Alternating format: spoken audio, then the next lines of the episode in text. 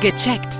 Der Gesundheitspodcast vom Apothekenmagazin und aponet.de. Wir unterhalten uns über die zarte Babyhaut und was da so alles passieren kann. Ich bin Uli Harras und verbunden mit der Chefredaktion von aponet.de und das Apothekenmagazin mit Rüdiger Freund. Hallo Herr Freund. Hallo Herr Harras.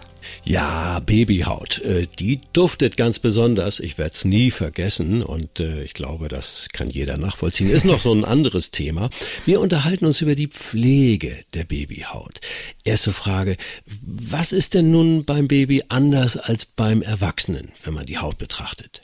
Ja, das ist natürlich ein, ein Hauptkriterium. Diese Haut, die ist erheblich dünner als mhm. die Haut beispielsweise von älteren Kindern oder gar von Erwachsenen. Und ähm, sie hat auch mehr äh, Talgdrüsen.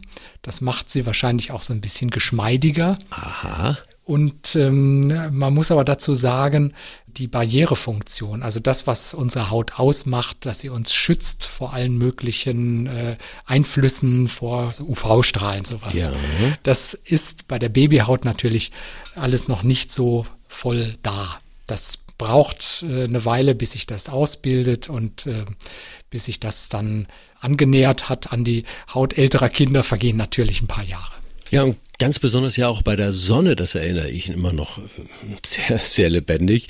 Also meine Frau hat da immer höchste Aufmerksamkeit drauf gelegt, dass äh, unsere Kinder da, unsere Babys nicht zu viel abbekommen, möglichst hunderter Creme und im Schatten bleiben. Ähm, man muss da sehr sensibel sein, was UV-Strahlung betrifft. Ja, also UV-Strahlung und überhaupt äh, Sonne und Hitze sind sehr schwierig äh, bei kleinen Kindern. Mhm. Also da kann man im Sommer immer sagen, auf jeden Fall einen Hut aufsetzen und auf jeden Fall immer gut eincremen. Am besten ist auch natürlich noch lange Kleidung, die die Arme bedeckt. Mhm. Aber das ist natürlich bei Wärme äh, so einem äh, kleinen Kind nicht so gut zu vermitteln. Mhm. Aber ganz generell bleiben Babys im Schatten und nicht in der prallen Sonne. Ja, es klingt vielleicht ein bisschen einfach, aber wir freuen uns über die Sonne und die Babys eher nicht. So, jetzt kommen wir zu einem Lieblingsthema, nämlich Warzen. Uiuiui, da geht gleich die Alarmglocke an, aber so schlimm ist es vielleicht gar nicht. Klären Sie mich auf. Warzen bei Babys. Was ist zu tun? Ja, das ist äh, ganz unterschiedlich. Also äh, Warzen haben sehr viele Menschen ja. und normalerweise sind die relativ harmlos, aber sie sind natürlich ansteckend, weil sie von Viren ausgelöst werden. Und Ach, das vergesse ich immer wieder. Also Warzen lassen sich direkt übertragen. Also wenn ich auf meine Warze fasse und fasse jemanden anderen an, schon ist es passiert? Ja, das ist, äh, das kann passieren. Jetzt, äh, mhm. es wird ja immer so viel davon geredet, äh, im Schwimmbad und in Hotelzimmern ja, beispielsweise ja, ja, solle man aufpassen, dass man mhm. nicht sich Warzen an den Füßen holt, weil da halt Hautschüppchen von anderen Menschen sich befinden. Also das ist alles auch möglich, eben weil, weil diese Viren sich so verbreiten können. Aber an sich sind Warzen normalerweise, wenn sie jetzt nicht wahnsinnig gehäuft auftreten, sind sie auch harmlos. Also es gibt da auch unterschiedliche Formen, beispielsweise was bei Kindern häufig auftritt, das sind sogenannte Dellwarzen. Mhm. Das sind nicht die üblichen Warzenviren, sondern etwas andere. Und ähm, die verursachen so kleine Knötchen, die dann mit der Zeit so Dellen in der Mitte kriegen. Ja. Also das ist ganz äh, charakteristisch und es heißt, dass fast jeder in seiner Kindheit sowas hat und dann ab, ab dem zwölften Lebensjahr kaum noch.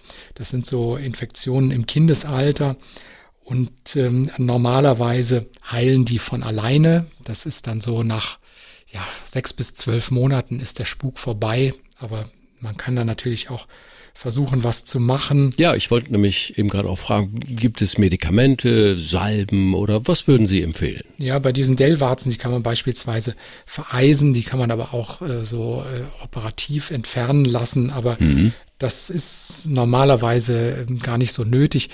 Das klärt man am besten zusammen mit dem Arzt. Ja. Je nachdem, äh, was der sagt oder wie, äh, wie stark man drunter leidet.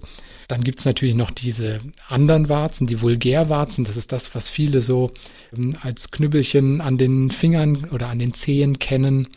Das ist dann ein anderes Virus. Da gibt's dann eher ähm, Mittel, die man auch, wir mal, ohne Rezept in der Apotheke bekommen kann, um diese Warzen zu lösen. Das sind dann so, so hornhautlösende Mittel wie Salicylsäure-Tinkturen, die man da drauf äh, tupft über eine Weile und die lösen dann diese Warzen ab. Mhm. Also das ist ja auch sehr, sehr häufig äh, und sehr verbreitet. Also man kann sagen, bei den Warzen, die heilen an sich auch oft von alleine ab. Okay. Also man sagt, so nach einem Jahr äh, sind bei 50 Prozent der Patienten sind die Warzen weg. Ja. Das steigert sich dann, je länger es dauert. Also nach fünf Jahren sind es etwa über 90 Prozent, äh, wo die, äh, die Heilung von selbst eingesetzt hat. Aber es sind natürlich fünf Jahre und wer wartet das schon gerne ab? Na klar. Da greift man doch vielleicht doch lieber zu einem Medikament und versucht, die loszuwerden. Ja, das Immunsystem muss sich also auch auf Warzen trainieren. Habe ich das so richtig ausgedrückt? Ja, auf jeden Fall. Man geht teilweise auch davon aus, dass diese Mittel, die man da drauf aufträgt, die reizen natürlich auch die Haut so ein bisschen und die reizen die Warze und man geht davon aus, dass ein Teil des Effekts auch daran liegt, dass das Immunsystem dann extra auf diese Stelle nochmal wieder aufmerksam gemacht wird. Mhm.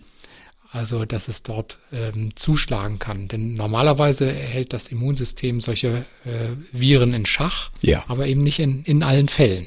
Ja, das klingt ja noch alles beruhigend. Jetzt kam ein Stichwort Reizen und jetzt kommt das nächste Wort Neurodermitis.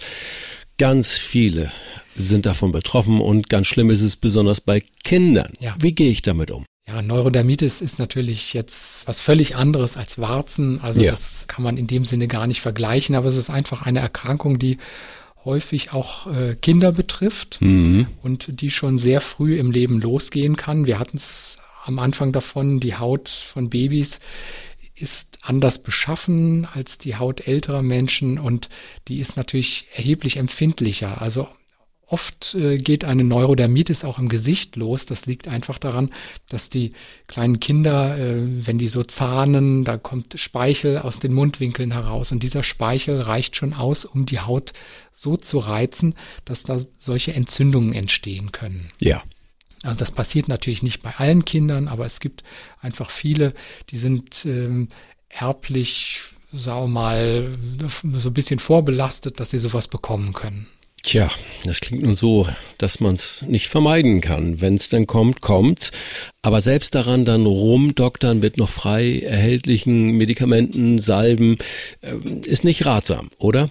Das ist nicht so ratsam. Also wir haben heutzutage zwar nicht unendlich viele, aber einige äh, Mittel, die gut gegen diese chronische Entzündung helfen können, die bei der Neurodermitis auftritt.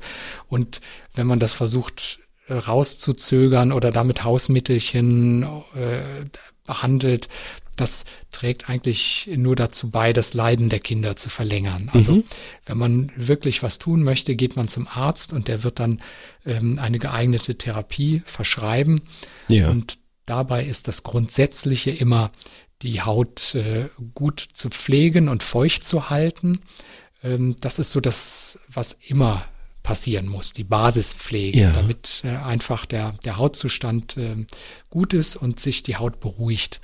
Aber gegen die Entzündungen, die es gibt, muss man natürlich auch noch mit anderen Mitteln vorgehen, mit mhm. entzündungshemmenden Präparaten. Also da gibt es zum Beispiel ähm, Corticoide, das sind äh, Mittel, die vom Cortison abgeleitet sind, die sehr gut die Entzündung hemmen. Mhm. Aber mittlerweile gibt es da auch neuere Substanzen, beispielsweise nennen die sich Calcineurinhämmer. Die werden genauso wie, wie die Corticoide auch äußerlich aufgetragen bei der Neurodermitis. Aber ähm, sie haben nicht ganz so viele Nebenwirkungen beim äußerlichen Auftragen. Ja. Also von daher ist das auch schon mal eine ganz gute Sache. Beispielsweise, wenn, wenn auch dies Cortison nicht so gut vertragen wird. Mhm. Also kann man diese Präparate nutzen. Sie unterdrücken so ein bisschen das Immunsystem und dadurch wird die Entzündung runtergefahren. Ja, ich denke auch äh, der sensible Umgang mit Waschmitteln und, und, und Weichspülern. Manche Menschen duften ja Erwachsene drei Meter gegen den Wind, wenn man ihnen so begegnet. Und das dann bei Babykleidung. Ich denke, da muss man auch sehr sensibel sein. Was für Chemie ist da so im Umfeld, will ich mal sagen. Ja, das ist natürlich besonders wichtig bei Kindern, die schon so eine Neurodermitis haben und wo die Haut vielleicht noch schneller gereizt ist. Ansonsten ist das eher so eine Sache, die auch in, in Richtung Allergie zielt. Also wenn man natürlich ja. Substanzen äh, auf die Haut bringt, die äh, so eine Allergie auslösen können, dann ist das natürlich nicht gut, hat aber jetzt in, im ersten Moment mit Neurodermitis erstmal nichts zu tun. Aber um vielleicht noch eine gute Nachricht am Schluss anzufügen für Kinder, die von äh, Neurodermitis betroffen sind. Also auch die Neurodermitis klingt sehr häufig in den ersten Lebensjahren ab. Also es bleibt jetzt nicht, wenn man als Säugling sowas hatte, das bleibt nicht unbedingt lebenslang, aber immerhin bei 20 Prozent bleibt es übrig, bei 80 Prozent klingt es ab, sagt die Statistik. Ja, herzlichen Dank für diesen Überblick, was wir bei zarter Babyhaut so alles beachten sollten. Das war Rüdiger Freund aus der Chefredaktion von abonet.de und das Apothekenmagazin. Tschüss. Tschüss, Herr Harras. Vielen Dank fürs Zuhören. Vergessen Sie nicht, unseren Podcast zu abonnieren. Und viele weitere Tipps und Informationen für Ihre Gesundheit lesen Sie online auf www.aponet.de und alle 14 Tage im Apothekenmagazin, das Sie kostenlos in Ihrer Apotheke bekommen. Bis nächste Woche zur neuen Folge von Gecheckt, der Gesundheitspodcast vom Apothekenmagazin und aponet.de.